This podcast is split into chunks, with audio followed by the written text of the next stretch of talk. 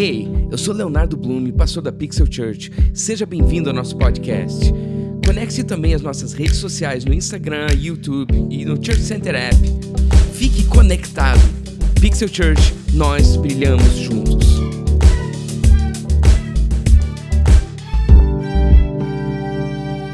Pode sentar, pode ficar à vontade. Se tiver uma Bíblia, tiver um aplicativo e tiver preparado para a gente continuar as coisas significantes que a gente busca em Deus. Um Deus que é real, um Deus que está conectado a todas as coisas e que não tem como nada estar desconectado dele, senão ele não seria Deus. E quando eu estava vendo essas coisas, é... gente, eu procuro bastante encontrar Jesus em todas as coisas, em todo o meu lugar, enxergar beleza. E quando a gente estava pensando como o segundo talk do, de Setembro Amarelo, da saúde mental, e vendo músicas, é, uma, a primeira música que veio na minha cabeça era uma música que, que ela fala assim: às vezes eu falo com a vida, e às vezes ela me diz, qual a paz que eu não quero conservar para tentar ser feliz. Então, a gente colocou o nome de hoje, ia ser Qual a Paz que eu não quero conservar para tentar ser feliz, mas fica muito comprido, né? Mas quando a gente fala, às vezes eu falo para a vida, às vezes ela me diz, também fala muito. Às vezes sou eu quem digo para a vida qual que é a paz que eu não quero conservar para tentar ser feliz, mas às vezes é a vida quem me diz qual que é a paz que eu não quero conservar para tentar ser feliz? Quando a gente fala sobre saúde mental, paz, ela está sempre no centro das coisas. E a busca pela paz, ela mobiliza extremos. Né? Você tem desde de, de uma paz yoga até a ideia de uma paz romana, com exércitos em volta, colocando ordem na casa.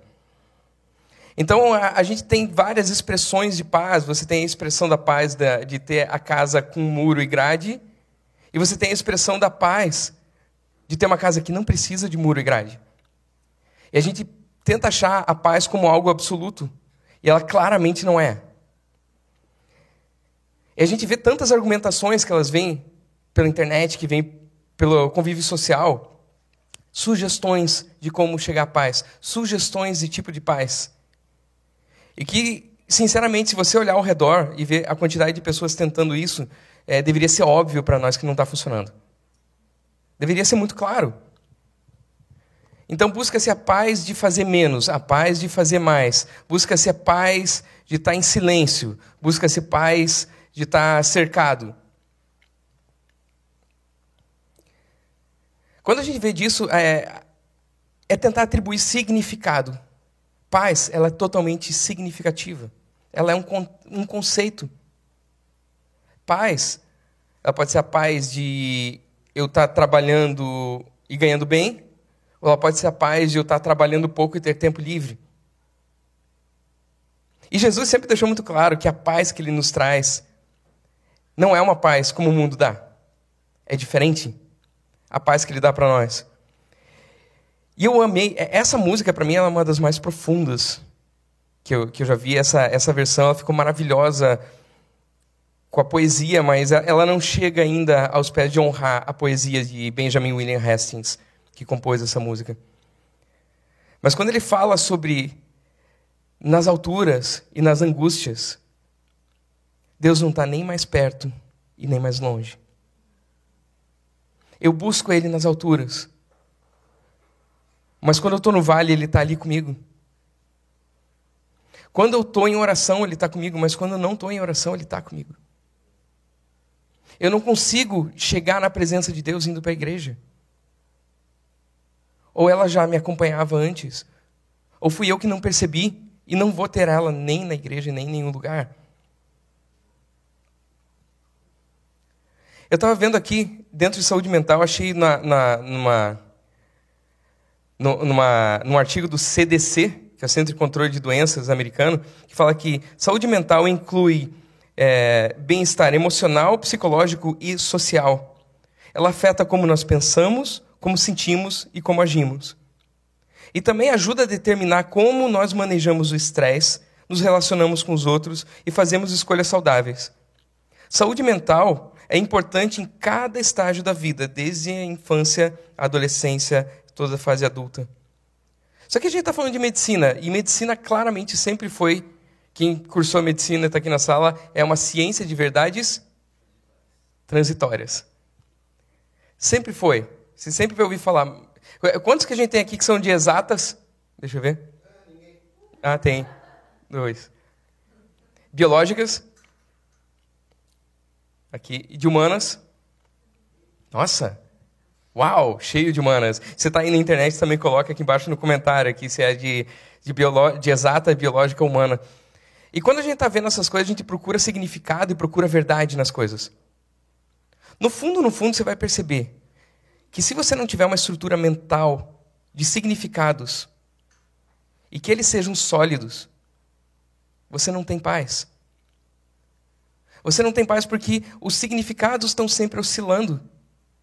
E a gente vive num mundo que prega a relatividade de tudo. Mas ao mesmo tempo, quando você vai estudar sobre pessoas atribuírem significados às coisas ou não atribuírem significados às coisas, tem, tem uma conclusão que eu já tinha chegado e eu vi em vários artigos que também diziam a mesma coisa. Pessoas que atribuem significados errados às coisas têm menos depressão do que quem não atribui nenhum significado.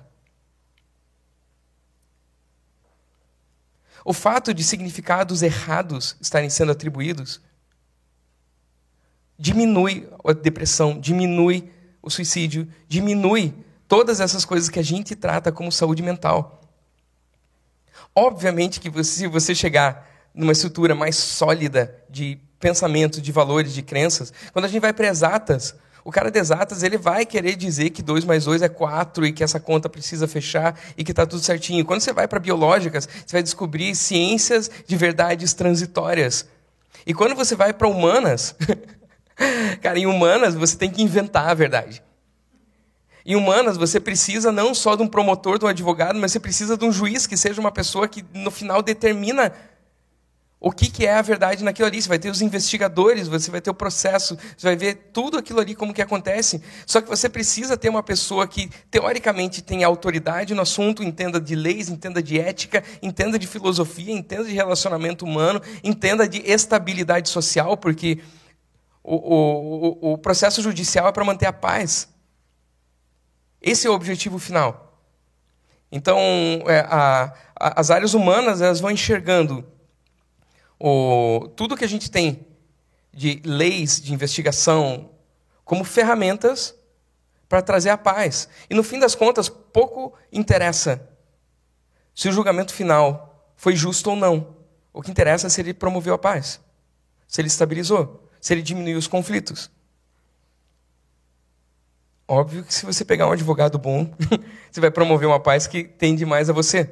Mas a partir do momento que foi dado o veredito, aquela é a nova verdade que está ali nos autos. Então, só aqui a gente já viu três tipos de verdade, três níveis de verdade. E mesmo aquele de exatas, ele morre de medo quando chega alguém que vem falar de quântica. Porque muda todas as regras, né? e o pessoal de exatas ele é tão seguro quanto às verdades que ele tem. E a gente vai vendo, tipo, o que, que a gente atribui de significado que pode trazer disso e, e o que, que vai diminuir a ansiedade e vai trazer a paz. Muitas vezes está muito mais no significado daquilo que a gente vive, no propósito daquilo que a gente vive, no chamado daquilo que a gente vive, do que numa condição financeira, do que numa condição familiar, do que numa condição estável. Porque no fim das contas, se você está na internet, se você concorda ou discorda, coloca aqui embaixo. Uma vida estável é um morto-vivo. A pior coisa que pode acontecer é a tal da estabilidade.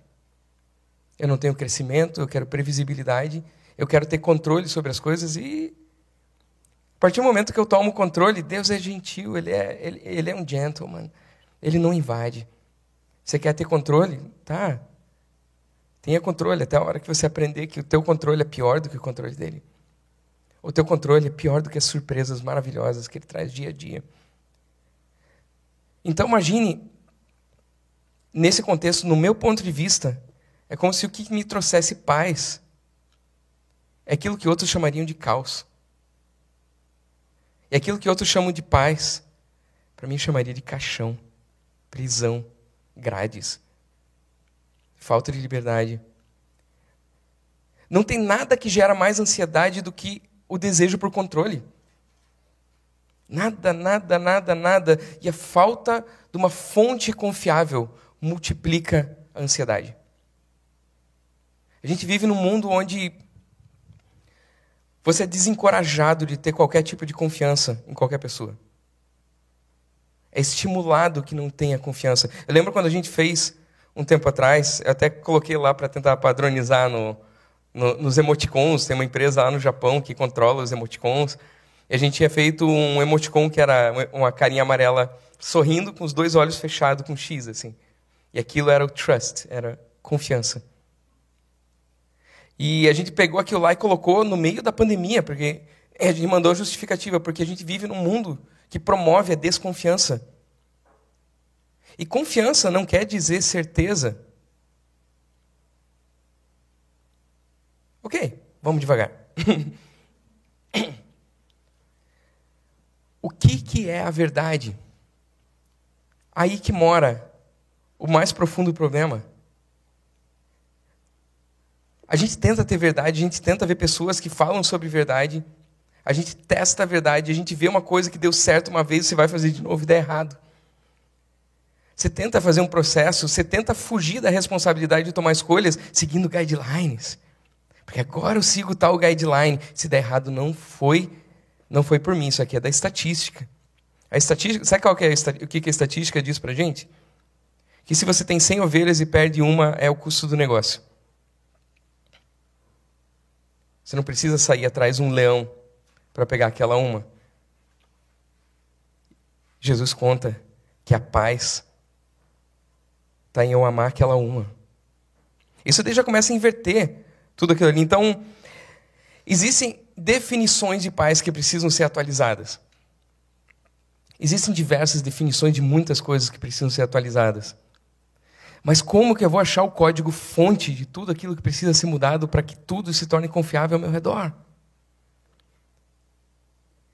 Então, quando, quando a verdade não importa, o sincretismo é bom. Você pegar um pouco de uma verdade de um, um pouco de uma verdade de outro, um pouco de uma verdade de outro e formar a minha verdade. Agora eu tenho a minha verdade. E quando eu vejo outras coisas sendo levadas como verdade, confronta a minha verdade. Então, eu vivo num mundo de ofensas. Porque qualquer coisa que sai da minha verdade é uma ofensa. Você não vai ler a Bíblia sem ela te ofender. Isso não existe. Ela é feita para promover mudança de vida. Qualquer lugar que você vá que é para promover mudança de vida, ou você é confrontado, ou você é ofendido, você está perdendo tempo. A capacidade de aprender e de mudar mostra que humildade é a principal coisa que você pode ter para alcançar paz. A capacidade de aprender, a capacidade de ser transformado. Então, eu estava vendo num, num artigo bem importante que saiu em 2013. Ele comparou um grupo de pessoas com, senso for, é, com um forte senso de propósito e outro grupo sem um forte senso de propósito.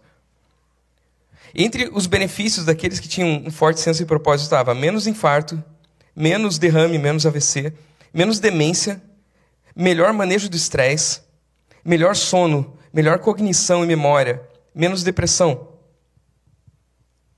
Isso naqueles que têm um senso de propósito. O que é propósito? Propósito é o que você atribui. O que é significado? É o que você atribui. Ponto. Você pode ter uma fonte de onde você pega isso daí, mas eh, mesmo pegando da fonte, você atribui. Se você não atribuir, não acontece automaticamente. Mas depois, com o tempo, é, falando sobre propósito, cuidando de pessoas, evoluindo, trazendo visão, missão, valores e colocando essas coisas, eu comecei a descobrir que existe uma ansiedade do propósito. Existem pessoas que são totalmente bloqueadas, porque se ela coloca o propósito, por exemplo, em Deus, a vontade de Deus, a partir daquele momento ela morre de medo de estar fazendo qualquer coisa que não seja a vontade de Deus. E eu sei que a única coisa que Deus não quer para mim é ficar parado, sem ser descanso. Porque esse é o tipo do descanso que não tem nada de descanso. É ficar parado procrastinando, é ficar parado pensando sobre os, os milhares de futuros que a gente pode criar. E com medo de criar qualquer um deles, com medo de assumir responsabilidade de tomar escolhas. A ansiedade do propósito é muito real. Ela é muito real. Já vi pessoas surtarem pela ansiedade do propósito. Surtar pesado. Começar a questionar sobre a missão, visão, o que, que Deus tem para mim, quem que eu sou.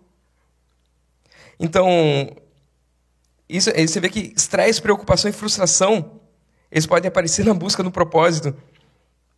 Aonde que eu vejo isso? Ele começa a ter aquela ideia de troca de emprego, buscando um lugar onde eu me realize. Não, porque esse emprego eu não gosto, não amo ele, eu vou para um outro e nesse eu vou me realizar. Eu até hoje não vi uma pessoa que acertou fazendo isso. Ninguém.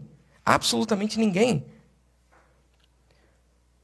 Outra, que eu ficar, ah, não, mas aquele ali, ó, o Samuca, ele tem propósito na vida. Eu começo a comparar a minha vida com a dele.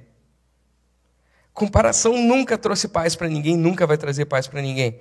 Até porque se ele tem um propósito, o propósito dele já tem dono. o meu é outro. Reconhecer fracassos e não reconhecer conquistas. Quando você está em busca de propósito, as coisas ruins que você já fez, o que outros fizeram, são muito mais evidentes do que as certas e boas que você acaba fazendo o dia inteiro e não percebe, não nota, porque é normal pular de um relacionamento para outro para encontrar aquela pessoa que Deus escolheu para mim. Meu, eu fiz um, um, um casamento maravilhoso anteontem. Maravilhoso. Um casal de duas pessoas fantásticas, que já tinham passado por, por relacionamentos que ficaram totalmente quebrados e destruídos. E ouvindo julgamento de pessoas por anos e anos e anos a fim. E ouvindo pequenos versículos isolados jogados como dardos contra as pessoas. E mesmo assim, eu cheguei lá e falei: Ó, oh, ninguém precisa casar, não. A vida de vocês solteira é maravilhosa. Vocês têm. Cara, vocês têm amigos muito massa. Os amigos de vocês são ótimos. Vocês não precisam de alguém para tá, não ter ninguém. Mas pelo contrário, vocês estão no momento certinho, vocês estão no, no jeito redondo, vocês já são completos, cada um sozinho. Você não está procurando alguém para te completar.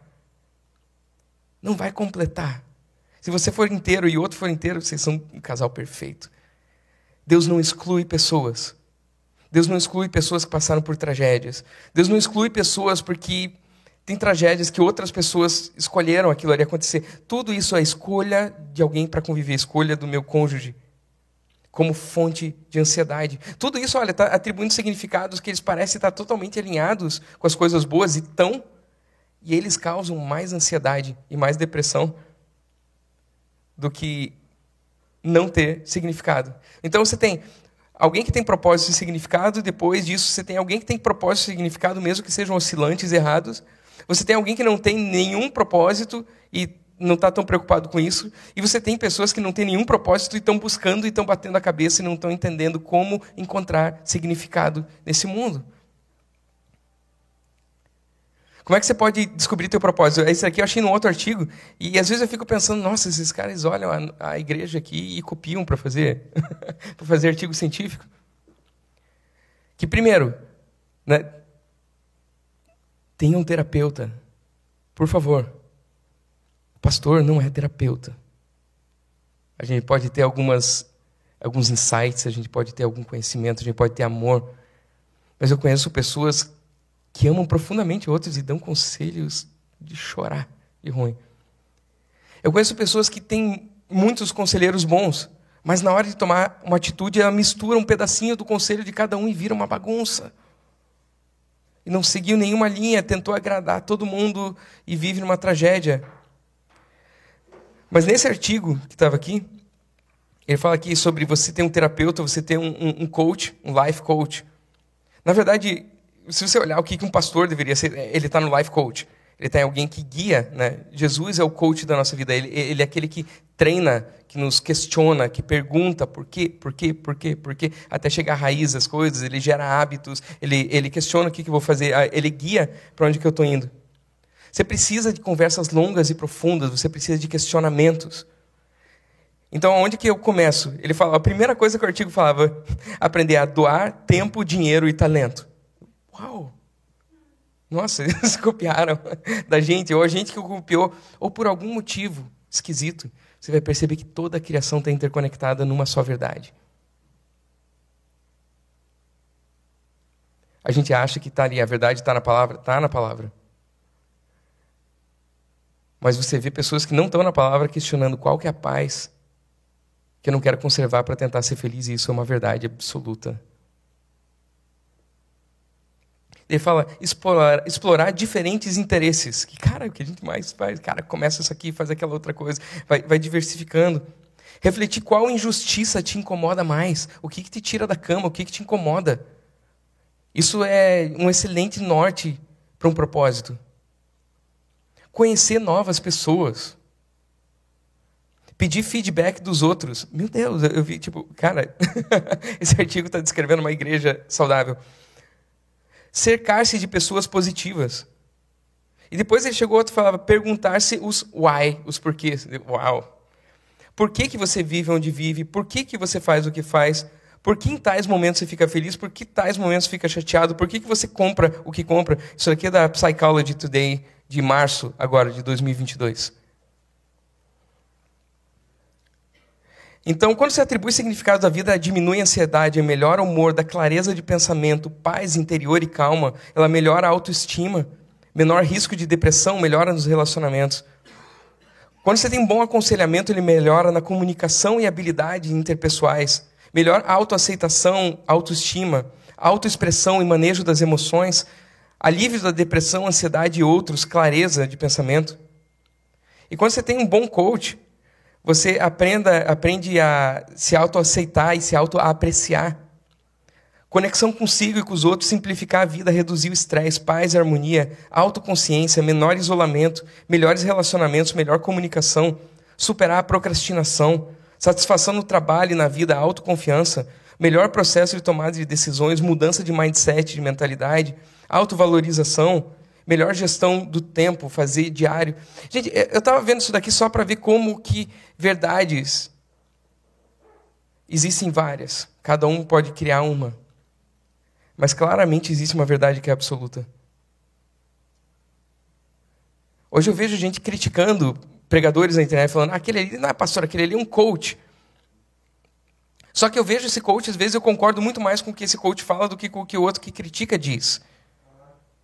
E eu vejo que verdade ela vai sendo encontrada em todo lugar e aquilo ressoa. E quando eu falo de Jesus para alguém que bate e ressoa lá dentro, ele fala, quando eu falo sobre Jesus de determinada maneira, como nesse casamento, onde as pessoas que estavam lá, casamento enorme, grande, gente maravilhosamente linda para todo lado, gente animada, gente atleta, gente forte, e todo mundo veio falar: "Nossa, mas o que você falou foi o que eu sempre pensei". Uau. A gente tem a verdade dentro de nós. A verdade já habita em você, ela está em todos os lugares. A maioria das vezes ela não tem verbos, ela não tem palavras. Eu adoro o termo verbo, porque a Bíblia usa bastante esse termo verbo.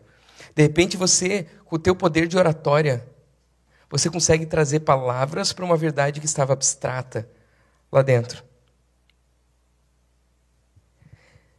Quando eu vejo isso aqui, eu lembro aqui, ó, Mateus 7, 24 e 29, Jesus diz assim: Portanto, quem ouve essas minhas palavras e as pratica é como um homem prudente que construiu a sua casa sobre a rocha. Caiu a chuva, transbordaram os rios, sopraram os ventos e deram aquela e, e deram contra aquela casa. E ela não caiu, porque tinha seus alicerces na rocha. Mas quem ouve essas minhas palavras e não as pratica é como um insensato que construiu a sua casa sobre a areia. Caiu a chuva, transbordaram os rios, sopraram os ventos e deram contra aquela casa, e ela caiu. E foi grande a sua queda. Pai querido, muito obrigado pela tua palavra. A gente internaliza ela e a gente procura os alicerces profundos, as fundações, os fundamentos, para que a gente cresça para baixo, até mesmo antes de crescer para cima para que a gente esteja firme, num firme fundamento, numa âncora da minha alma, numa estrutura capaz de passar ventos de doutrina, ventos de mentiras, ventos de fake news, numa estrutura capaz de passar por águas turbulentas, uma estrutura capaz de ser resistente ao fogo e aos terremotos. Para que a gente esteja completamente conectado à tua estrutura. Muito obrigado, Pai, em nome de Jesus. Amém. Quem que cresceu em igreja aqui?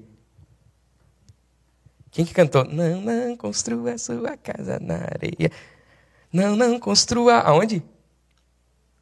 Na beira do mar. Mesmo que pareça firme, é impossível que ela fique.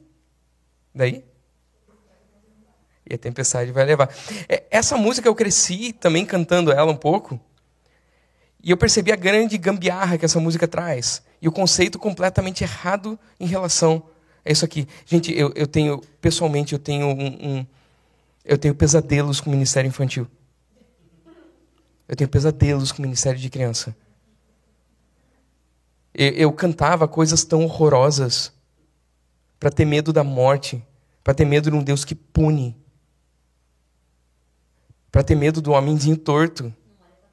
Não olha para trás que vira uma estátua de sal. Cara, tipo, você vê coisas que são feitas ali, tipo, para tentar educar a criança, para que a criança chegue hipnotizada com medo de tudo. E daí o pai fala: Nossa, a minha filha parou de ser mal educada. Cara, ela está com medo do inferno. Ela abre o armário e tem demônio lá dentro. Não tem absolutamente nada da mesma verdade que eu enxergo. E depois, essas crianças passam décadas para entender o amor de Deus.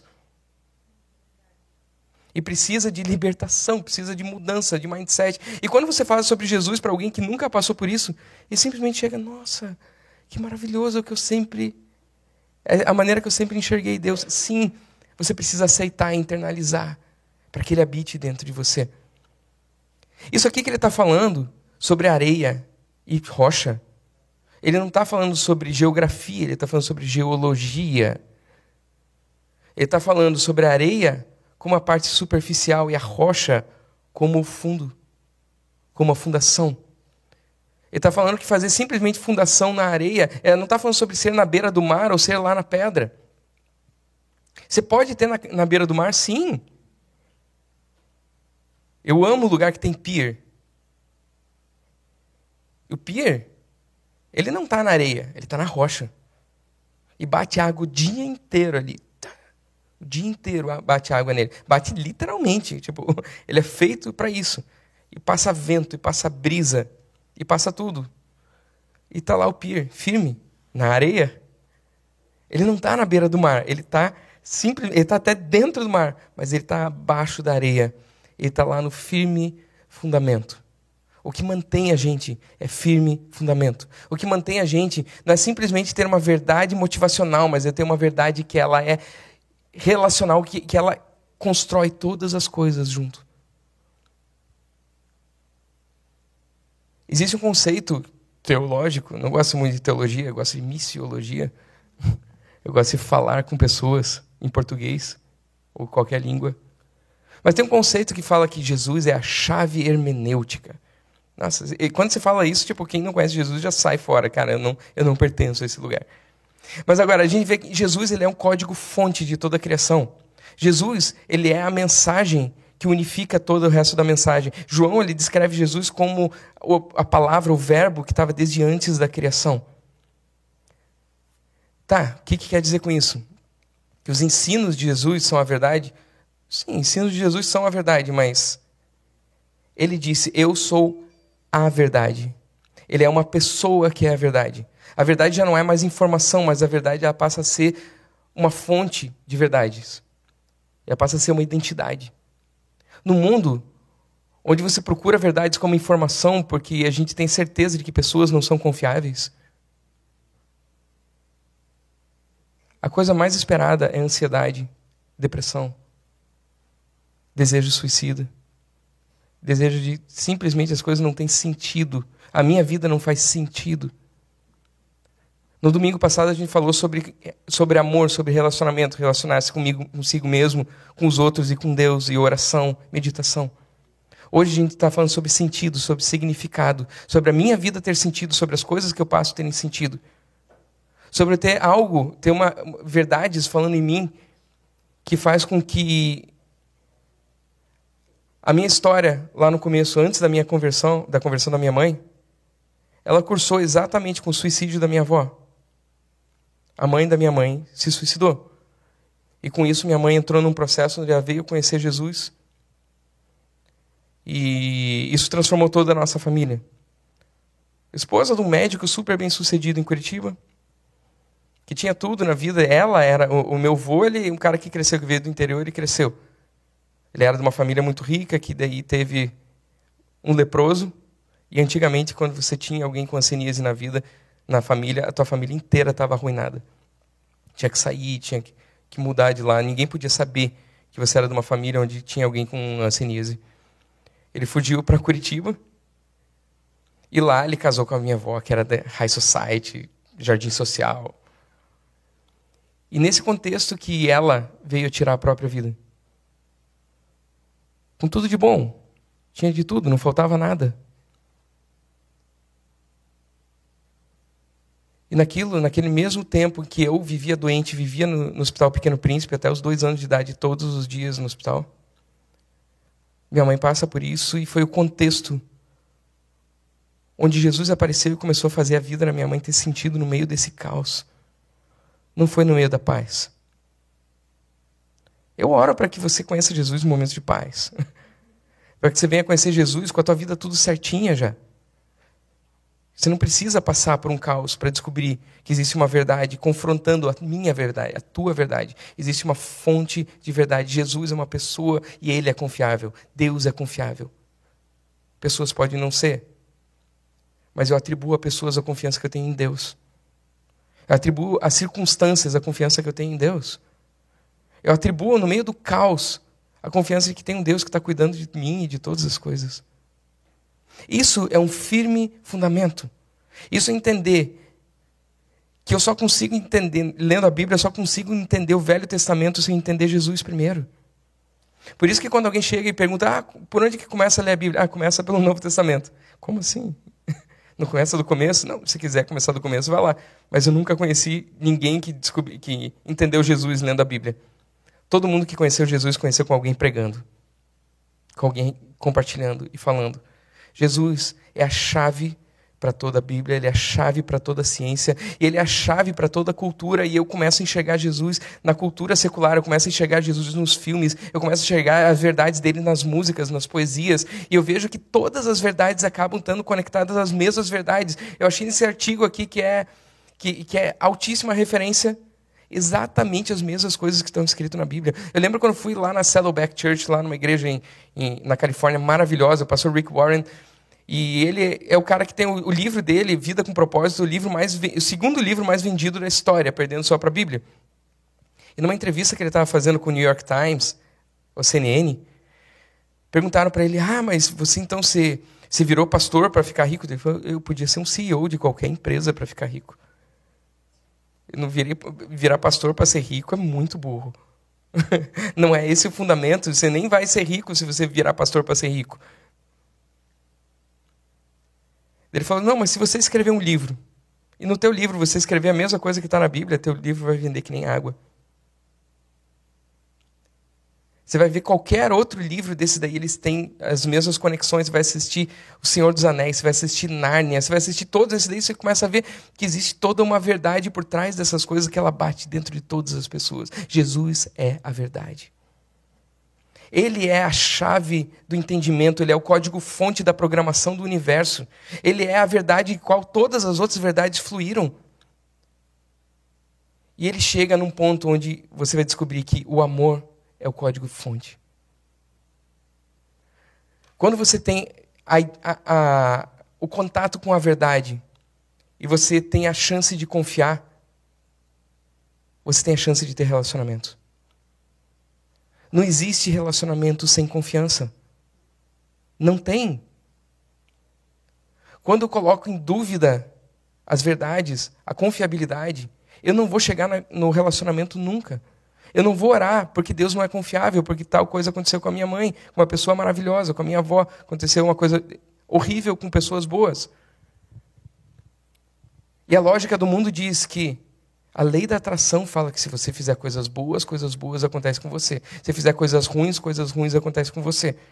E daí, na falta da matemática disso aí fechar, você tem que atribuir que tem uma outra vida antes. Daí, daí tem que viajar na maionese, né? para tentar fazer com que a conta feche. E a verdade não é só que coisas ruins acontecem para pessoas boas, mas a verdade é que acontecem coisas boas para pessoas ruins. E quando você olhar para o teu passado, quem sabe você se enquadre mais nessa segunda verdade. E a gente não tem uma aceitação, porque eu quero que coisas boas aconteçam porque eu mereço. Porque eu vivi ao nível de estar com isso. Então eu preciso falsificar uma fachada, dizer que eu sou uma pessoa melhor do que eu sou na verdade. Só para justificar que as coisas boas que acontecem comigo é porque eu sou muito bom.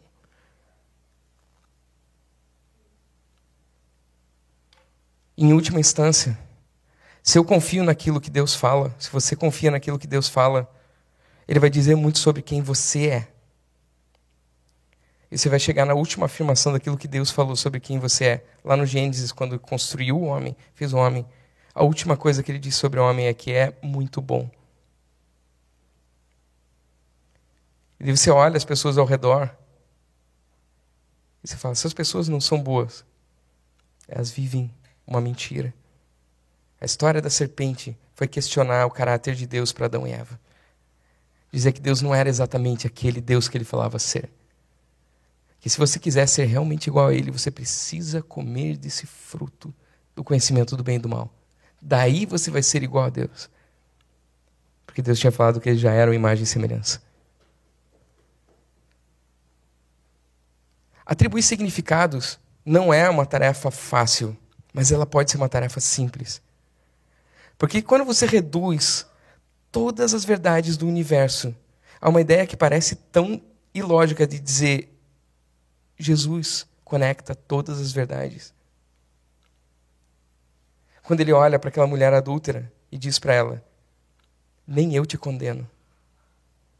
Essa é uma voz que ecoa desde o Velho Testamento, desde antes da criação. Ele não muda, nós mudamos. Ele não muda.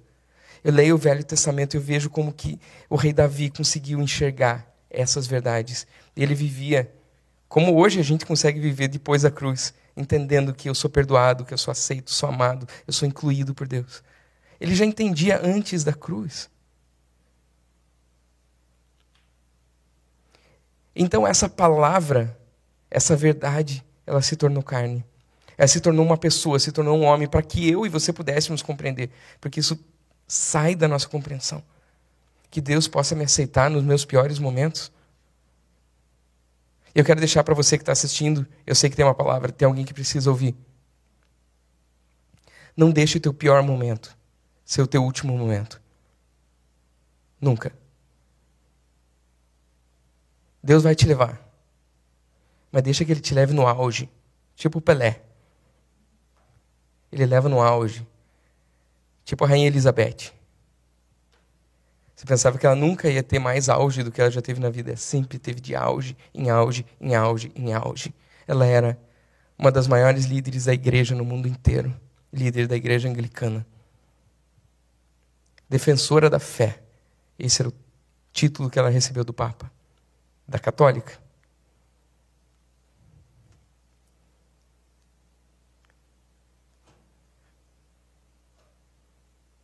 O que Deus fala sobre você é verdade.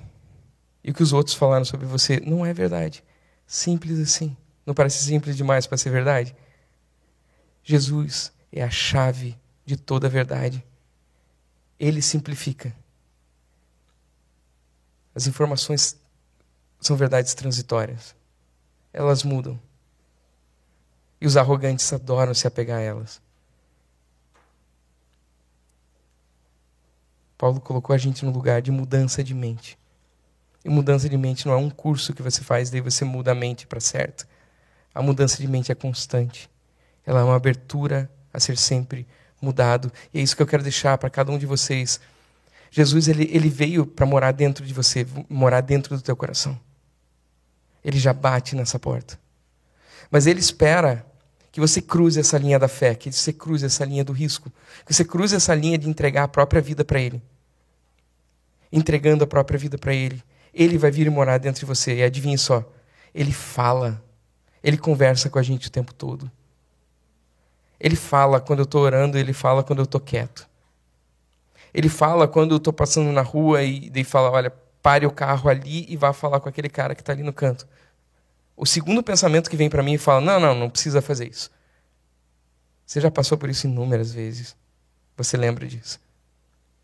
A primeira vontade era um Espírito de Deus falando com você. Hoje ele fala para você: abra o teu coração para que eu entre e faça morada. E no primeiro instante aquilo faz todo sentido. Mas depois vem aquilo, ai, mas o que, que vão pensar de mim? O que, que vai acontecer comigo? Você clica aceitar na internet com uma facilidade enorme para qualquer site que você entra, você tem que aceitar um cookie. Mas para aceitar Jesus parece uma coisa tão profunda. Por que é? Então eu quero convidar você a fechar os teus olhos e ver que esse Deus, esse Jesus, ele é a chave, ele é o amor, que é a linguagem da programação de toda a criação, de todo o universo. Quando nós trocamos Jesus, nada vai fazer profundo sentido. Quando nós tiramos Jesus, a minha fundação está na areia e não está na rocha, precisa de mais profundidade. Precisa de algo que é eterno. Precisa de algo que já mudou a vida de bilhões de pessoas.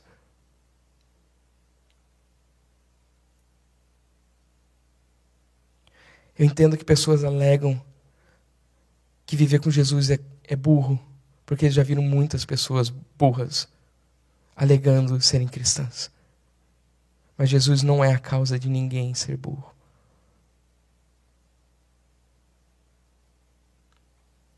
Religião é. Jesus não. Jesus é capaz de fazer qualquer cientista ser capaz de mudar de convicções na primeira vez que ele vê que o que ele acreditava não é verdade.